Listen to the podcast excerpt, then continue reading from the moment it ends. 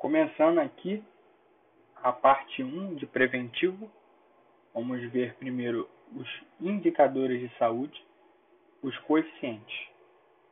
Nos coeficientes, começar pela morbidade, nós temos a prevalência de uma doença e a incidência de uma doença. A prevalência é o número de casos novos e antigos dividido pela população exposta. A incidência é o número de casos novos dividido pela população exposta. É, a prevalência é o melhor parâmetro para uma doença crônica. Aqui pega os novos e os antigos e a doença não tem cura. Normalmente não tem cura. E o melhor parâmetro para uma doença aguda seria a incidência, porque só viu os casos novos. É, tem um, uma, uma conta, a prevalência ela é igual à incidência. Parei aqui na parte da conta, a prevalência é igual à incidência vezes a duração, vezes o tempo. É, e vamos lá, a prevalência. O que, que aumenta a prevalência? O aumento da incidência. Um diagnóstico precoce. Imigração de doentes. Droga que é eficaz, mas sem a cura. Ela só evita a complicação, evita o óbito.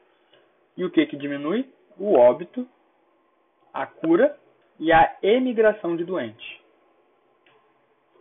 É, assim, é, a incidência, como são avaliados apenas novos casos, eu consigo expressar com mais precisão o risco.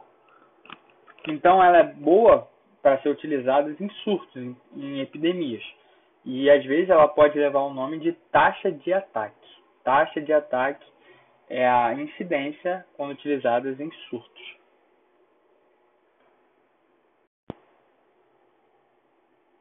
E assim, é, de outras é, nomenclaturas, temos a densidade da incidência, que o denominador é constituído pelas pessoas, tempo em risco. Temos a prevalência lápsica, que é a medida em um intervalo de tempo longo, que vai incluir óbitos, curas e emigrações, prevalência lápsica. E temos a prevalência pontual. É aquela medida em um ponto definido do tempo e que vai excluir os óbitos, as curas e as emigrações. Então, a prevalência lápsica, eu vou ter o número de casos novos e antigos, só que eu vou incluir os óbitos, as curas e as imigrações na minha conta. E a prevalência pontual, eu vou excluir os óbitos, as curas e as emigrações. É, a prevalência pontual ela só leva em consideração os que estão doentes no momento. É, e, e ela acaba sendo um bom parâmetro. Outros coeficientes que nós temos, nós temos a letalidade, que vai avaliar a gravidade, é o número de óbitos por determinada doença dividido pelo número de indivíduos acometidos por essa mesma doença. Então, quantos morrem dos indivíduos que têm a doença? É a letalidade. Esse foi o coeficiente de letalidade. Vamos agora falar do coeficiente de mortalidade. Aí nós temos o coeficiente de mortalidade geral. Só que no coeficiente de mortalidade geral, é, ele meio que não serve para nada. Porque não serve para comparar, porque para eu comparar eu tenho que utilizar a padronização por idade, porque senão fica sem proporção. E a mortalidade geral é o que? É o número de óbitos dividido pela população total residente. Essa é a mortalidade geral. Entrando agora em mortalidade específicas. Nós temos o número de óbitos por causa específica, neoplasia, externa, o que for, dividido pela população exposta. Dentre esses da causa específica, temos um que é importante, que é a mortalidade materna. É o número de óbitos por causa materna dividido pelos nascidos vivos vezes 100 mil. Ele é um único que é por base 100 mil e não por mil. Que nós temos os indicadores de mortalidade por idade, mais a mortalidade materna é por 100 mil. Então é o número de óbitos por causa materna dividido pelo nascidos vivos. Além disso, é de notificação compulsória. E quais são as principais causas de mortalidade materna? Nós temos a hipertensão, hemorragia e infecção. Nessa ordem, então, hipertensão, hemorragia e infecção. Continuando a falar de causas de mortalidade materna, o que, que entraria nessa conta de um óbito por causa materna? É um óbito de uma mulher durante a gestação ou dentro de um período de 42 dias após o término da gestação independentemente da duração, da localização, enfim, é o óbito de uma mulher durante a gestação ou dentro de um período de 42 dias após o término da gestação. É, se o óbito ele ocorrer em mais de 42 dias, mais em menos de um ano após o término da gravidez, é considerado um óbito materno tardio e também deve ser notificado ao SINAM. É, e dentre as a gente pode classificar a mortalidade materna em direta e indireta. A direta é resultante de complicações na gravidez, no parto e puérpero, devido a intervenções, omissões e tratamento incorreto. A indireta são resultantes de doenças existentes antes da gravidez, que descompensam, ou de doenças que se desenvolveram durante ela, não devido a causas obstétricas diretas, mas que foram agravadas pelos efeitos fisiológicos da gravidez. Um exemplo disso é a febre reumática, que tem a estenose mitral, e acaba sendo não sendo sustentável durante a gravidez e a paciente fica com uma insuficiência cardíaca muito forte, podendo levar ao óbito. É, continuando a falar de mortalidade, nós vamos falar agora do, de idade. Mortalidade por idade é o número de óbitos por idade específica dividido pela população exposta vezes mil. Esse é o número de óbitos por idade específica para a população exposta vezes mil. Mortalidade na infância. Mortalidade na infância é o número de óbitos menor que 5 anos, dividido pelos nascidos vivos vezes mil. Mortalidade na infância, então, é o número de óbitos menor que 5 anos. Mortalidade infantil. Mortalidade infantil é o número de óbitos menor que um ano dividido pelos nascidos vivos, vezes mil. É de notificação compulsória. Mortalidade neonatal é o número de óbitos menor que 28 dias, dividido pelos nascidos vivos, vezes mil. Tem um adendo, a mortalidade neonatal ela, ela é precoce se menor que 7 dias, e ela é tardia se entre 7 e 27 dias. A mortalidade pós-neonatal, que também é chamada de infantil tardia, é o número de óbitos entre 28 dias e um ano, dividido pelos nascidos vivos, vezes mil. Então, fazendo uma recapitaliza recapitalização aqui, mortalidade na infância menor que 5 anos, mortalidade infantil menor que 1 ano, mortalidade neonatal menor que 28 dias, precoce se menor que 7 dias, tardia entre 7 e 27 dias, e mortalidade pós-neonatal, também chamado de infantil tardia, é o número de óbitos entre 28 dias e 1 ano. Um ano. O mais importante desse é a mortalidade infantil, que é o número de óbitos menor que 1 ano, dividido pelos nascidos vivos, vezes mil, que é de notificação compulsória. De outros, agora um pouco diferentes, nós temos a mortalidade perinatal, que é o número de nascidos mortos mais o número de óbitos menor que 7 dias, ou seja, mortalidade neonatal precoce, dividido pelos nascidos vivos mais os nascidos mortos, vezes mil. E temos também a mortalidade fetal ou coeficiente de natimortalidade, que é o número de nascidos mortos dividido pelo número de nascidos vivos mais nascidos mortos, vezes mil. Bom, continuando aqui, temos um não esqueça, o período neonatal precoce, ou seja, aquele número de óbitos menor que 7 dias, dividido pelos nascidos vivos vezes mil, é o momento que mais tem morte, que mais mata os menores de primeiro ano. Então, os de primeiro ano, o período neonatal precoce é o mais perigoso, onde mais gente morre. E a causa é, em primeiro lugar, a afecção perinatal, dentre elas a prematuridade é a mais importante, a mais significativa, e em segundo, malformação congênita.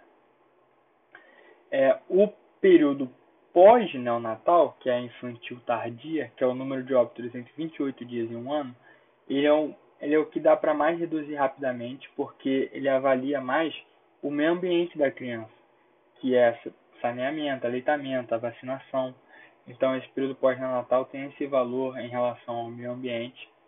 E as principais causas de morte nesse período é, primeiro, malformação congênita e segundo, agora a afecção perinatal. A malformação agora é o principal.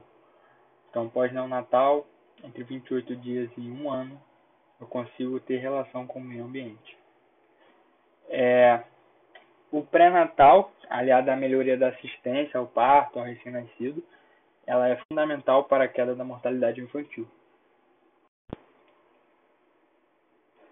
Saindo agora dos coeficientes, vamos falar de índices. De índice eu tenho a mortalidade proporcional por idade, mortalidade proporcional por idade, que é o número de óbitos por faixa etária dividido pelo número total de óbitos. Vou saber qual a mortalidade proporcional para cada idade. Eu tenho um índice de mortalidade infantil, que nós falamos antes, ele é usado como índice, é um parâmetro, é o número de óbitos menor que um ano, dividido pelos nascidos vivos, vezes mil. O outro índice que a gente tem é o de Suarup Uemura, que é o ISO. ISO, para lembrar de o S do, do ISO lembrar de 50, é o número de óbitos maior ou igual a 50 anos, dividido pelo número total de óbitos. E como que eu interpreto esse ISO? É assim, se 75% ou mais dos números de óbitos são maiores de 50 anos, no total de óbitos, quer dizer que ela é nível 1. Quer dizer que é muito bom. Se for nível 2, o índice é entre 50% e 74%. Nível 3, índice entre 25% e 49%. E nível 4, índice abaixo de 25%. O Brasil hoje ocupa o nível 1, que é de país desenvolvido até. É, e o último, nós temos, o último índice, nós temos a curva de Nelson Moraes, o CNM. Essa curva de Nelson Moraes, é, tem até uma frase para gravar, porque ela é o tipo 1, que é um nível de saúde muito baixo, corresponde à curva N. Tipo 2, nível de saúde baixo, corresponde à curva L. Tipo 3, nível de saúde regular, corresponde à curva U ou V. E o tipo 4 é um, nível de saúde elevado, que corresponde à curva J. Então é N, L, U ou V, J. Então nós temos uma frase que é Nelson é, leite de vaca em jejum. Então Nelson bebe leite de vaca em jejum. Essa é uma frase que a gente pode pode gravar, foi a que eu achei a que eu achei melhor. É, então beleza. Então também temos a mortalidade proporcional pelas causas, que também é um índice, né? E hoje é corresponde ao número de óbitos por causas dividido pelo número total de óbitos. E dentre as causas, nós temos é, as adultas, as principais, é causa circulatória, em segundo, neoplásicas, em terceiro, respiratória e em quarto, causas externas. Isso em geral. Se eu for considerar a idade de 1 a 49 anos, as causas externas estão em primeiro. E a mortalidade proporcional infantil, primeiro é por afecções perinatais, segundo por malformações congênitas e em terceiro doenças respiratórias. É, isso daí é, é bom porque a gente está numa transição demográfica, que é a queda da fecundidade e da mortalidade geral, então consequência disso eu tenho mais esperança de vida, o pessoal está envelhecendo mais, então vai ter mais envelhecimento. E com isso a gente também vê uma transição epidemiológica, que é a alteração da morbimortalidade. O pessoal morre menos hoje em dia das doenças transmissíveis e aumento das doenças não transmissíveis, que são crônico-degenerativas, como circulatório, neoplasia e respiratório, na frente da causa até da causa externa. Isso daqui configura o Brasil como uma tripla carga de doenças. Eu tenho a presença concomitante das doenças infecciosas, que é carencial, das causas externas e das doenças crônicas não transmissíveis e dos fatores de risco, sendo que principalmente em crescimento hoje em dia são as doenças crônicas não transmissíveis. É, além disso, nós temos o DALY, DALY, D-A-L-Y, que são os anos potenciais de vida perdidos ajustados por incapacidade. Um eu posso ter anos de vida perdidos pela mortalidade mais os anos de, de vida vividos com incapacidade, que é a morbidade. Dentre os principais fatores que quebram a incapacidade, o primeiro está dor lombar. Então, esses anos potenciais de vidas perdidas é tanto pelos anos de vidas perdidos porque morreu, tanto como os anos de vida vividos com incapacidade, sendo que a principal delas a dor lombar. Para gravar a última parte aqui, é, temos umas considerações gerais, que é a população se dá pelo IBGE. Notificação compulsória, os dados de mortalidade, das doenças em relação às estatísticas, vem do SINAM. O Vigitel liga para as pessoas para poder buscar dados estatísticos de doença. É, e nós temos nessa parte de declaração de óbito o SVO, que é o Serviço de Verificação de Óbito. Então, só esses em relação à nomenclatura, é, que vai ser importante nessa, nessa parte final aqui da, dessa parte 1. É, a declaração de óbito, vamos lá. Ela pode ser por morte natural ou morte suspeita barra violenta.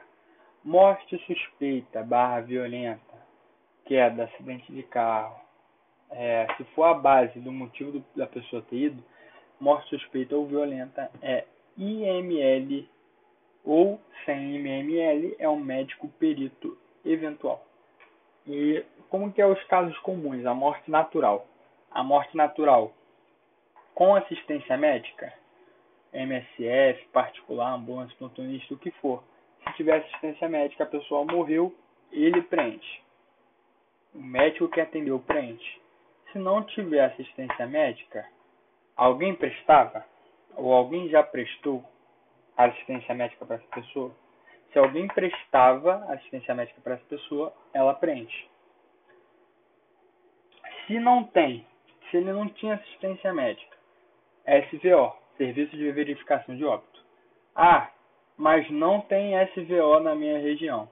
Então, o médico público ou qualquer médico preenche a unidade mais próxima.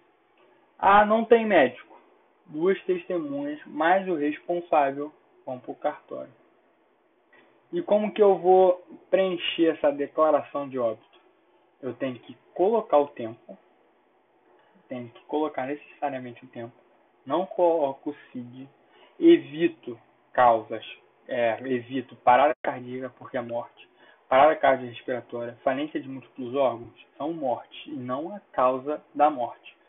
Aí nós temos a causa imediata ou terminal na primeira linha, que é a linha A, a linha B e a linha C são causas intermediárias, se você quiser botar, e a causa básica.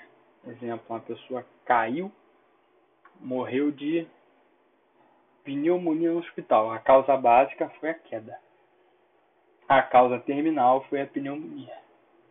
Ou a causa intermediária a pneumonia e a terminal uma sepse. Enfim. É... E o que, que acontece? Causa básica sendo queda, morte suspeita ou violenta IML. Então é isso. Por último aqui, se eu quero cremar o corpo, eu vou precisar de dois médicos dando declaração de óbito. Tá bom?